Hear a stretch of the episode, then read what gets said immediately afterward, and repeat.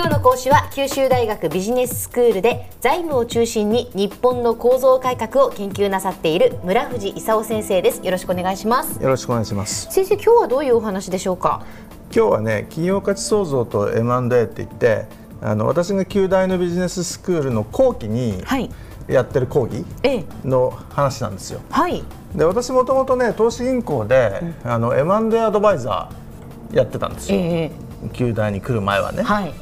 で例えば2000年から2003年くらいのあの総合商社の M&A なんかほとんど私が企画して実行したもんなんですよ。そうなんですか。M&A でまあいわゆるそのまあ企業買収ということですか？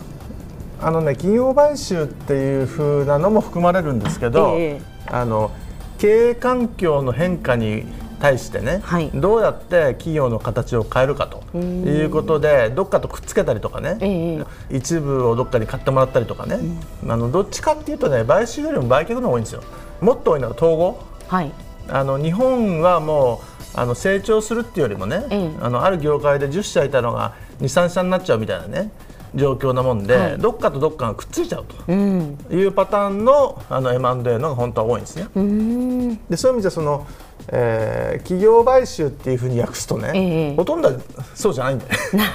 そうなんですね。ちょっと違うんですけどね。はい、でそもそも何の科目なのかと、えー、いうことなんですけども、はい、日本ってねこの2 3 0年あの GDP500 兆円でずっとゼロ成長なんですよ。はい。1989年とか90年くらいに土地だとか株だとかね、うん、あのそういうものがピークを迎えて、うん、でその後バブルが崩壊したと。はい、で日本企業はね事業会社も金融機関も、資産を失ってね、自己資本がなくなっちゃって、はい、財務が悪くなって困っちゃったと、うん、でその時にその会計ビッグバンとか金融ビッグバンというものが来たんですよ。え。で会計ビッグバンって言われてるのはね会社を法人別に見るんじゃなくて、はい、えー、グループ全体で見たら一体どうなのという連結決算だとかね、うん、で金融ビッグバンっていうのは銀行が昔はねその大蔵省言われてみんな同じことしなさいと。都市銀行だとか地方銀行だとかね。なんかそういう名前がついてたらみんな同じことするのよと。いうふうに言われてたのが、うん、勝手にくっついてもいいよと、うん、いうことで都市銀行が10いくつあったのがね、はい、今3メガバンクっていう3つしかなくなっちゃったとかね、うん、あるいはその地方銀行も自分でいろいろ考えていいよと。いうことで九州もね地銀再編の時代をね、はい、今こう迎えようとしてるわけですよ。でそういう意味でその会計ビッグバンとか金融ビッグバンとかね連結主義だとか自家主義って言われるね。自家主義って何だか分かります？自家主義。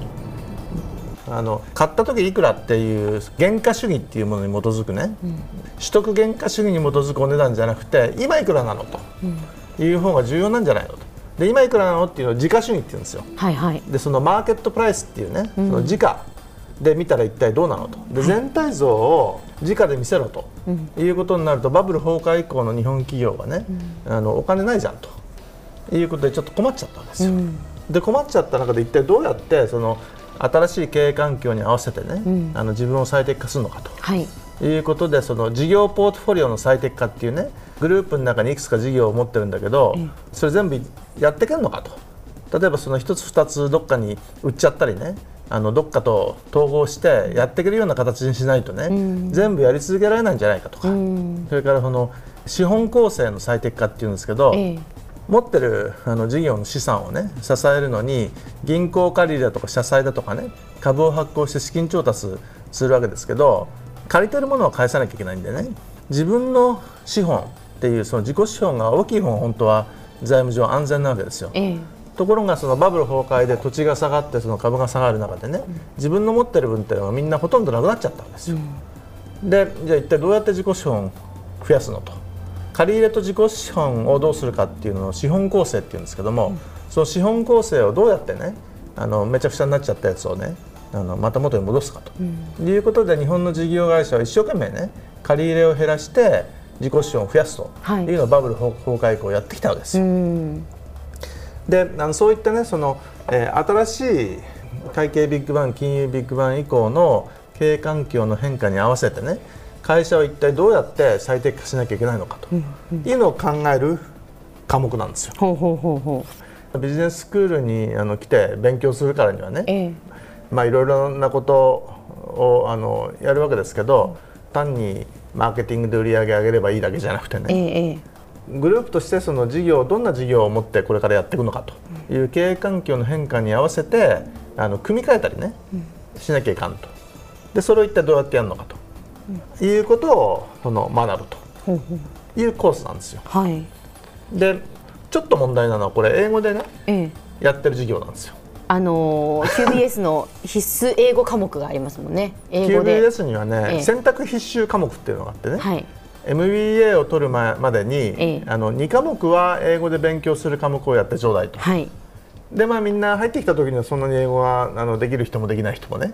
いろんな人がいるんですけど、ええ。卒業するまでには2科目英語で勉強してねはい。単位を取るとええ。いうことになっててね、ええ。であとその交換留学生っていうのがいて、ええ。1年にまあ12人くらいね、はい。あの提携校から交換留学生来るんですよ。ええ。交換留学生英語できればまあいいやって言ってるんでね、ええでその人たちと一緒に勉強すると。で交換留学生英語できるもんでね、うん。あのちょっと旧大のビジネススクールのあの学生頑張ってと。一緒にあのね英語でディスカッションしてね。ええ。英語でアジアでやっていけるしようよと。いう話です。では先生今日のまとめをお願いします。あの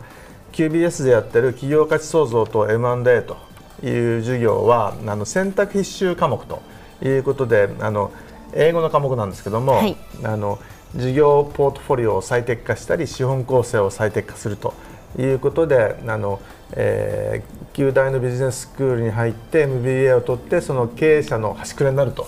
いうからにはあのどうやって企業価値を創造して M&A をやるかというようなことも、えー分かっていただこうということで設けている科目です。今日の講師は九州大学ビジネススクールで財務を中心に日本の構造改革を研究なさっている村藤勲先生でした。どうもありがとうございました。ありがとうございました。さてビビックモーニングビジネススクールはブログからポッドキャストでもお聞きいただけます。また毎回の内容をまとめたものも掲載していますのでぜひ読んでお楽しみください。過去に放送したものも遡って聞くことができますビビックモーニングビジネススクールで検索してください。ビビックモーニングビジネススクールお相手は小浜もとこでした。